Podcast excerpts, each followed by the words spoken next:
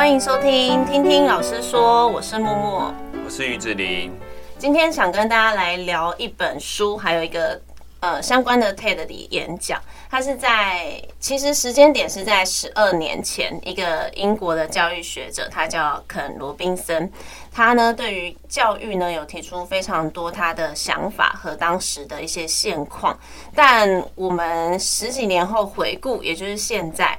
重新回顾这个影片跟他的书籍的时候，发现其实我们的教育原来是没有太大的改变，所以想透过这一集呢，来跟大家分享一下跟肯罗宾森他的一些想法，还有我们目前在教育现场上遇到的一些现况。另外，我们也会把这一部 TED 演讲的影片放在节目资讯栏里面，有兴趣的人也可以先看一看 YouTube 的影片，再回来听我们的一些想法分享。嗯，那其实他在影片中最主要提到，就是多数的人都没有发现自己的天赋跟自己的喜欢的事情跟专长，所以其实对于我们出社会之后的人力资源的分配来说，其实是非常的不足的。比如说，很多人现在工作，其实都没有发现。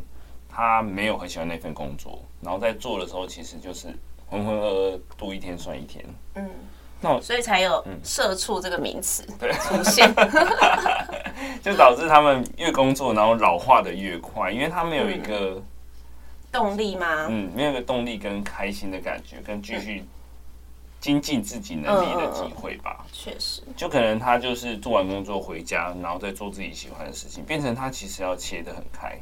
嗯，就变成不是说我们在做工作的当下是很喜欢这件事情，对吧？有点可惜。那他主要就是在说，其实大部分的教育制度应该是要做改革，嗯，而不是，哎，是改革吗？他觉得改革不够，对，应该是要有点类似翻转。对，他好像是希望整个改掉。嗯，可是对于现现有的资源来说，教师没有办法配合的原因，是因为适合当老师的人，可能他专业性不够。那专业性很强的人，可能他当老师这一块就有一点不足。嗯，因为是业界的。对对对，就我所知，比如说黑手他们在教学徒的时候，一般来说都是用骂的。嗯，但其实现在的教育环境跟现场来说，其实好像都不太能骂了，就比较贴近于用说的。嗯。对，如果你用骂的，一方面很容易被告了，一方面也是学生也会接受不了。现在为什么我会被骂？因为很多家长其实他也不是用骂的方式，你其实打很多家长都在改善。嗯，对啊。那变成说教育现场专业的人，他在当老师这一块的专业能力上又有不足，就变得没办法做互补。而且现在大部分有八十 percent 的工作，他那时候有另外一部影片说，八十 percent 的工作是没有被发现的。嗯。他其实是需要孩子们去发掘那些新的工作，比如说最近的 YouTuber 啊，他其实就在十年前没有这件事情，嗯嗯，那他是这几年来被发现的。那当 YouTuber 是不是适合所有人，那又是另外一件事情了。对，所以在人力资源部分，其实大部分都是不够的。嗯，对啊。那是不是在教育现场上面可以讨论一下，到底是怎样？为什么会剥夺了我们对于天赋的选择跟能力？嗯。其中一个很主要的原因呢，就是教育上的线性思维，也就是一条龙的教育啦。我们从小其实就被灌输着，就是念完小学、念国中，国中念完就是一定就是考高中，那高中毕业就一定是接着大学。就像这样一条龙的教育方式，让人类的共同目标就变成是考大学。但是它里面影片也有提到说，并不是每个人都要走学术界，所以就有一句话说，我们并不是每个人。都要当教授，就是其实这个社会上需要各式各样的人才，不一定是要往学术界的地方发展。但是这样一条龙的教育方式呢，却会引导每个孩子就是往这个方向走。那过程当中就会忽略到他或许有其他的才能是没有被发现。而且台湾的大部分，就算你走职科来说，就算高中分流走职科，其实到考大学的时候，还是几乎都是笔试。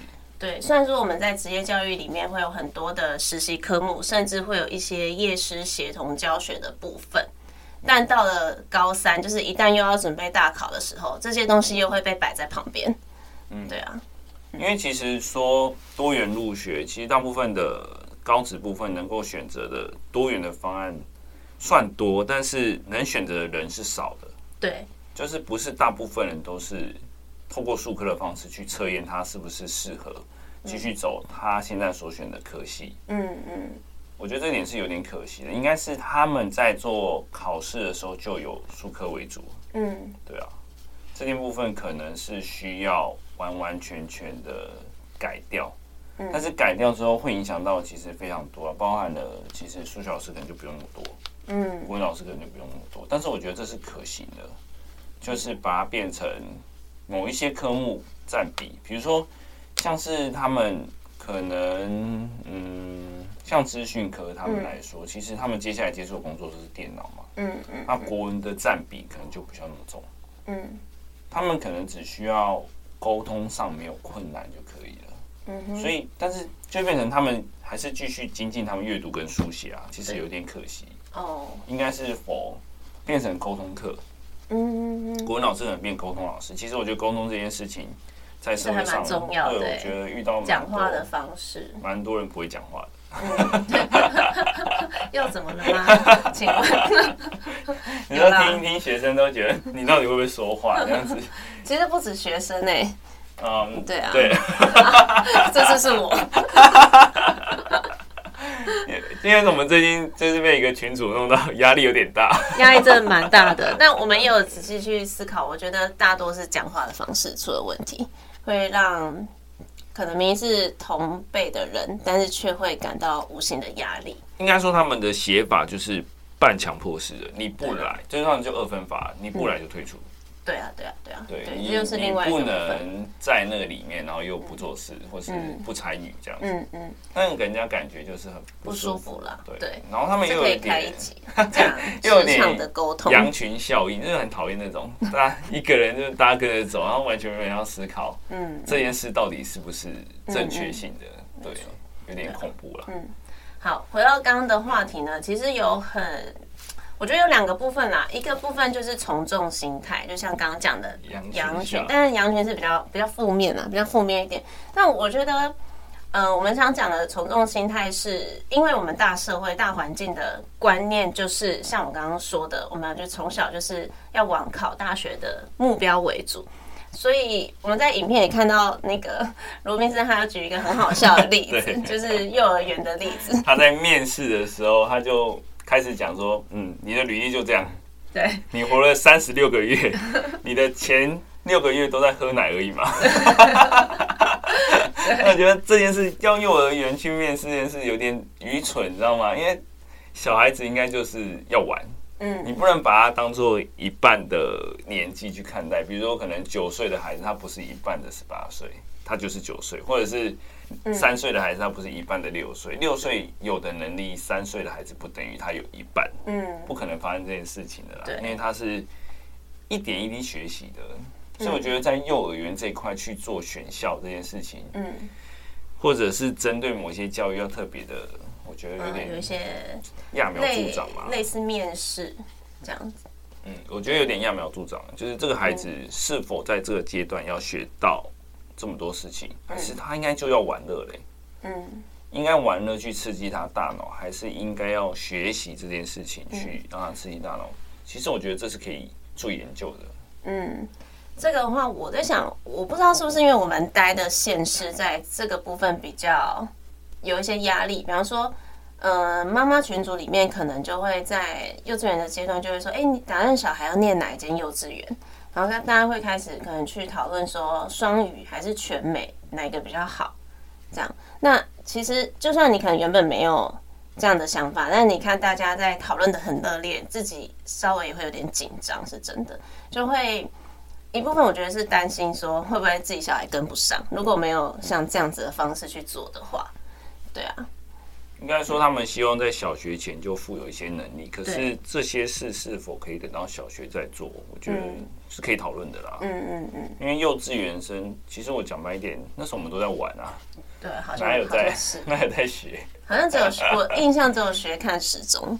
哦，对啊，学看学生活，学生活。而且他们现在推的就是学习区，就是学自己想学的，就是玩自己想玩的，这才是比较正确的吧？对，就。这点真的其实就还蛮看父母的想法，因为有些可能还是会觉得说小时候就接触英文啊是很重要的，其实都是一个心态啦，就怕自己孩子输在起跑点这样子。嗯，因为哦，因为有的研究是说英文应该需要在刚出生没多久就学，有点像是母语的概念这样子。嗯，对啊，所以就是因为有这样的想法嘛，对啊，所以才会有很多从。嗯，可能三岁就送进全美的环境这样子，对啊。我觉得私校这件事情，其实应该是大学再来选私校会比较好，就是像美国那样。可是高中没得选啊，高中就是变成用成绩排啦。对，因为台湾好像的教育是这样，台湾是相反的。美国的话是私校比较多人抢大学的部分，对啊。可是又反过来，变成小时候幼稚园要去抢私校，嗯，就有点怪怪的。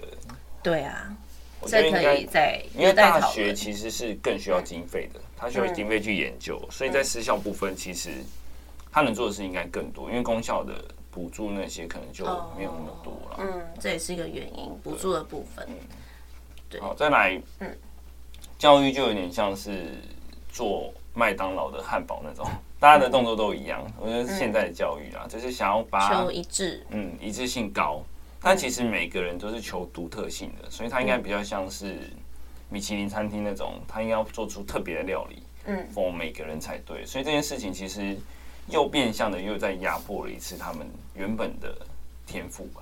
对，但这个又牵扯到说，像其实一个班里面如果抓四十个人的话，其实对老师来讲，你要去做到个别化，那真的是不可能。直接说不可能，对，因为这样前之前我们有讨论到的，如果是 S 型分班的话，老师一定是取一个平均值去教学，那再加上就是环境下是以学科为导向嘛，所以一定又会造成科目失衡这样的一个状况。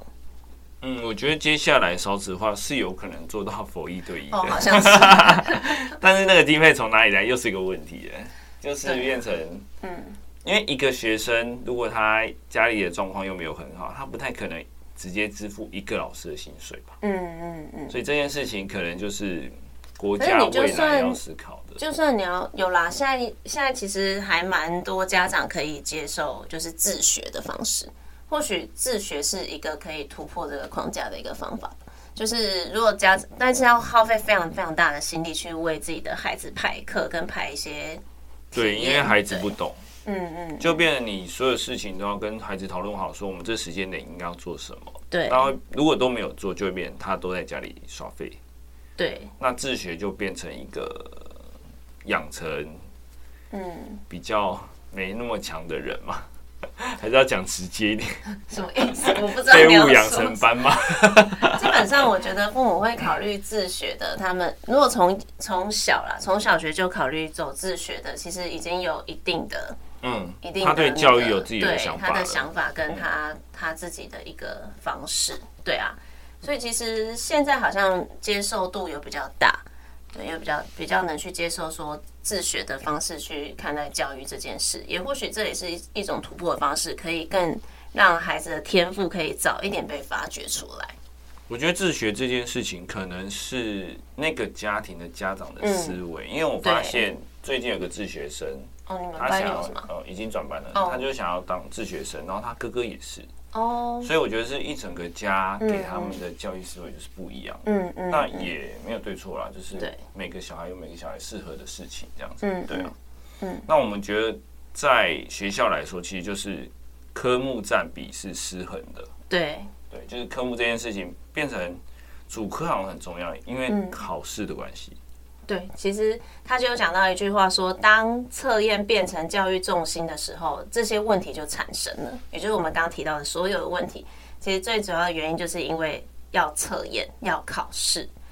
对啊，他们在入学的时候就要测验这件事情，可是其实不是每一个科目对每个学生都是一样重要的。对，甚至我觉得说，你可能我觉得是因为大家都想要偷懒。偷懒吗？就是你要出题的这个部分，oh. 他可能想一次出，然后给很多人用。但是实际上可能是他想要学这个科系的时候，嗯，那应该科系就有一份国英数的考卷，或者甚至国英数就不用。嗯，甚至他就只有数科的题目这样子，其实应该是要这样做，只是嗯，就变成他没有办法在同一个时间点考，对，就变成这个考期会拉到很长很长，嗯嗯嗯，对，这是可以去思考的啦，嗯，就属于特色。这让我想到我我们高中的时候真的是分开考，哎，因为我高中是念美术班，那所以一周的话，我印象中一周有十堂还十二堂都是数科的课。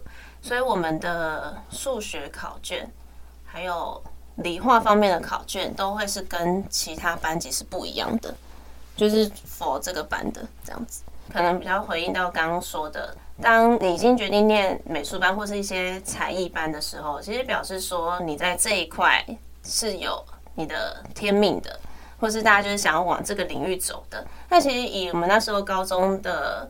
方式就是，他就会觉得说，那数学可能不是你要学到这么完整，要到三类那样子的，对，所以就会去调整一下它的比重，对啊。但是这也还是 for 一个班级啦，就是十七个班跟一个班就会做不同的考卷。但是如果以整个大环境社会来讲的话，其实这就会变得很难做到。你不可能去为每个人，或是为每个不同的。的班级去做不同的测试，这其实就有点困难。所以升学还是不一样的吗？还是升学还是同一份？升学其实也还是一样，所以所以就变成到了考那个学测的时候，我的自然科真的都用猜的，因为就没有上啊。嗯、但职科的数学其实有分啊，但是普通科好像只分两种，就是甲跟乙。对，觉得也蛮可惜的。对啊，因为毕竟老实说，你要考法律系，你要。用到多少数学？嗯.你可能会遇到一些金融犯罪啊。哦，那我觉得法律系其实应该就分诶，分那种科技犯罪。有啦，它有分诶，里面有分。嗯嗯嗯，他们里面是有分。你是专长是哪一块？律师跟法官在考的时候，我觉得就有吗？不确定。对，有好像有分民法的，你专攻民法的，跟你专攻刑法的，好像是律师的部分。嗯嗯。但是判的法官呢？就是不确定哎，对啊，希望有相关背景的人可以跟我们分享一下。因为我觉得，毕竟我觉得好像是到大学，就是学测，然后到面试跟甄选这一块，其实各校是有慢慢在改改变他们招人才的方式，对，会比较以自己的科系的特点去找他们对应到的人才。我不知道你的理科方面有没有像美术相关科系的话，其实有很多大学都还是会独立做自己的考试跟面试。对啊，我们那时候好像就是分发为主哎。哦，对，面试的部分就是比较前面的人才去面试的。嗯哼，对啊，我们是属于用考的。你是考指考？对啊，指考但是。我我也是，我其实也是。那你指考完还有在面试？没有，我推甄的时候。哦，对，嗯，我觉得还蛮难的哎。要他们去分类这件事情，嗯，对啊，而且其实又回到一个问题：如果你前面的教育，国小、国中到高中都是以考试为主，那他怎么去知道他要选哪个大学科系？对不对？这也是一个很大的问题，因为我们很常都面对到的是学生到了高三的时候才开始问老师：“我要念什么比较好？”嗯，对，大学其实也蛮多的。嗯，大学很多休学重考或者是转系的那种，其实大部分都是，嗯嗯，都是打一开始就没有在思考这件事情。对，但是其实，嗯，国家或是学校应该要培养他们去思考，或是让他们学各多种类嘛。嗯，所以就会变成其实多元的，应该就是要整个打掉了，但打掉又是一次的赌注。对啊，就是没有人敢做这件事情，只能就是慢慢就是一直推出新的课纲这样子。因为行之有年，但是新的课纲你又不改考试办法，其实也是没有用啊。真的是没有用。对，有种说法说多元入学的源其实就是钱。真的吗？他说你没有钱，你哪来那么多才艺？哎，这倒是真的耶。他他就说。嗯，近几年来哦，我是看人家的报道，其实实际上的数据我没有去看。他说台大的人啊，嗯，越来越少是阶级，就是贫富，就是比较贫穷的同学进去了。哦，真的，比例越来越低了。之前可能就是因为他们都是统一的联考，嗯，可以靠联考去对，他可能就是靠联考就可以进台大了。嗯，可是现在多元入学方案情况下，嗯，可能推甄比例越来越高。可是对于家境没那么好的人来说，他没有那些费用去学那么多才艺。哦，真的。或者是他家给他的眼界可能就是考试考试，可是现在没有考试的话，那该怎么办？该怎么去翻转他们的阶级嘛？我觉得这件事也是可以讨论的。嗯，对啊。哎，真的，我还没想到这一点。嗯，所以很多人就说多元入学的缘，其实就是你要有钱才有缘，才有你的文化。好像也是，我觉得因为你要要求各个领域你都要沾一点沾一点的话，那真的要你要有对。钱去学，或者是，不过现在还好，现在就有网络了啊。嗯哦、但是网络要看教的那个人是不是有留一手，或者是什么的，嗯、又是个另外一件事情。嗯嗯，对。这样变成，但其实网络世界也有一点可以教他们我们现在专业科目啊，或者是国英数了。对，蛮多。其实老师可能渐渐的就会变成引导的角色，反而不太需要上课了。嗯、没错、欸，嗯嗯，好，再来呢，其实就是刚提到的嘛，其实我们就是尽量的去培养多元的才能。但除了花钱之外，其实还有一个很重要的一个问题是，很多数科在学校是被拿来当考试的。哦，对，对，这个也是，你看没不用花钱的也都被抹杀掉了，你要他们要怎么办？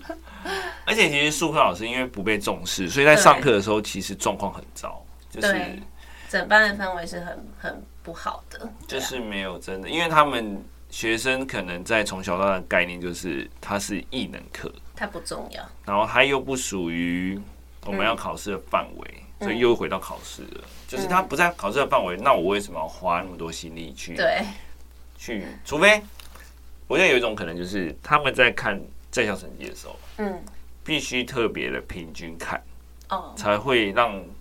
学生会警惕，比如说我可能进美术相关科系的时候，美术的分数就很重要。嗯，那就会变成美术老师可能就要比较严格。但是美术老师严格，对于没有要升美术系的人来说，又是另外一件事情。就会变成大家可能在评分上又要创入新的制度 SOP 出来。嗯嗯嗯，要不然我们就还是会有那种刻板印象，就是啊，这个不重要，这个不重要。可是这个不重要的变 变相就是找不到他。重要的东西了，哎、欸，对。耶，对，你如果没有在所有科目都让他去尝试，而且甚至我觉得所有科目其实不够，嗯，就是科目来说，领域，对，嗯、其实现在领域都超多的，嗯，啊，老师们的专业度可能又不够，嗯，对，就可能比如说在科技业来说好了，他们现在日新月异嘛，用的城市可能都不是 C 加加了，也不是 R 那些了，可能是更多的，嗯，那。在这情况下，在职场的老师，他要处理那么多事的状况下，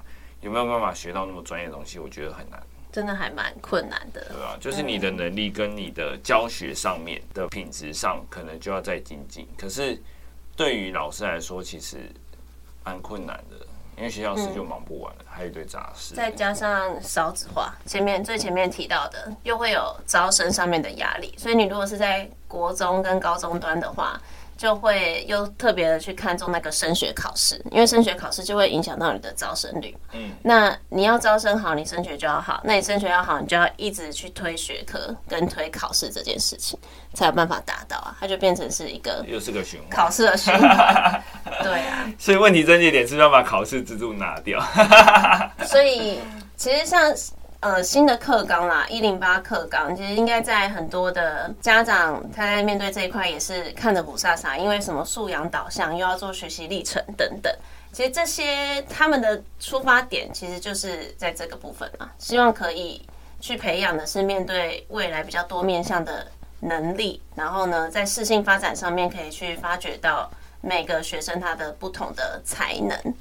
对啊，那我想在就是入学的方向也是以职科来讲的话，甄选的名额就已经是大大的增加了，比分发的名额增加了非常非常的多。那他们目前的话是透过这样的一些方式去慢慢导向，去找到自己的一些才能。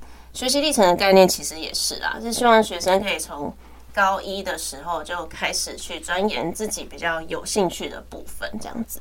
如果今天可以用学习历程当做一个评分标准，就是当做入学的管道，就不需要透过统测或者是会考或者是学测成绩去做分类人的标准，那其实可以达到可能比较不需要考试的地步。那自然而然学科在人的印象中就可能不是那么的重要。嗯，我觉得可能不会变成不重要，而是它可能可以转换成一个比较生活化的方式，就是学的东西是真的可以在生活上用到的，或者是一种。带着走的能力，这样子，应该是说就不会比起其他的艺，从我们所谓的艺能科来说更加重要，变成偏科太严重。嗯，嗯，所以其实应该是要做到这件事情，才可以让我们的学生学到更多元的技能跟文化。嗯，对啊。那其实我们老师们还是希望所有的学生在课堂上，包含了艺能科老师，也可以让学生有那种专注感。就是比较不会发呆，或者是睡觉，或者是聊天，嗯，要做一些跟课堂无关的事情。其实这是应该所有老师都想要上的课才才对，对，没错，对啊。虽然我们前面讲了很多，但我们仍然会觉得说读书它依然是一个很重要的一个部分。但是呢，如果我们可以转换观念成说，不要只是为了成绩或者是为了考试，去重新思考说我们为什么要上学。或者我们为什么要学习？如果能找到这个出发点的话，或许在学习上可以减少低成就感，或者是不想上学这样子的状况。嗯，因为学生其实最主要还是有兴趣为优先，嗯，才可以找到他自己的天赋啦，而不是让我们决定了他固有的想法跟固有思想，就是变成一条龙的概念，让他有点像求顾他的未来。嗯，嗯，就会变成可能他在学校很痛苦，在未来出工出社会工作之后也是一种痛苦。嗯，对啊，这是最重要，我们希望可以做到的事情。好，所以我们今天分享到这边，教育体系其实需要的呢，不只是改革啦，更是一种转型。而转型的关键呢，就如刚刚所说的，希望是能够适应每个个体不同的需求，更好的状况是可以去发现到每个孩子他们特有的天赋。把这个特有的天赋可以自然而然的发挥出来，也就能找到自己在学习上面的热情。好，今天的分享就到这边。那相关的影片呢，我们也都会放在节目资讯栏里面。那里面也会有我们的 IG 和 FB。如果有任何的想法，也欢迎留言给我们。那如果喜欢我们的节目，也别忘了给我们五星好评。那我们就下次见，拜拜。拜拜。